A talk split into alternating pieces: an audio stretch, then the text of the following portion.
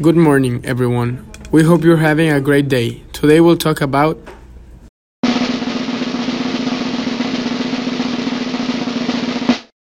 The risks during sexual encounters.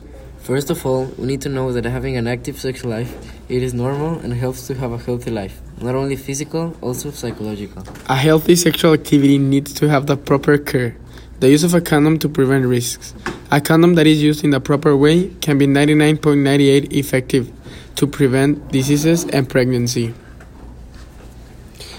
Alejandro, have you had a problem like this before? I want people to know. No, Alberto. I have never had a problem like this because I've always take care of myself in every situation.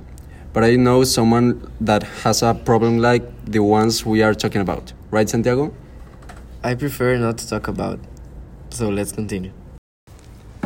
It is true that the condom is the only contraceptive method that prevents diseases, but it's not the only way to prevent pregnancy.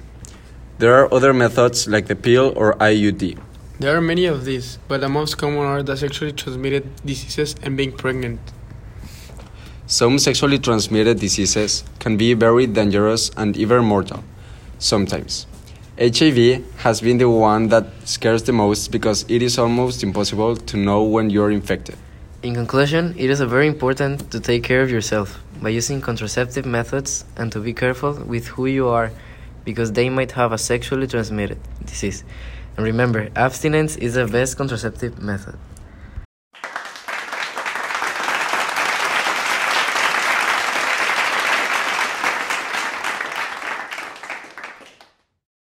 Birds flying high.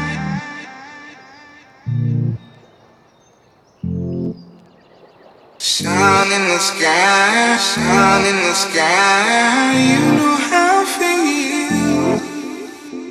Birds flying high.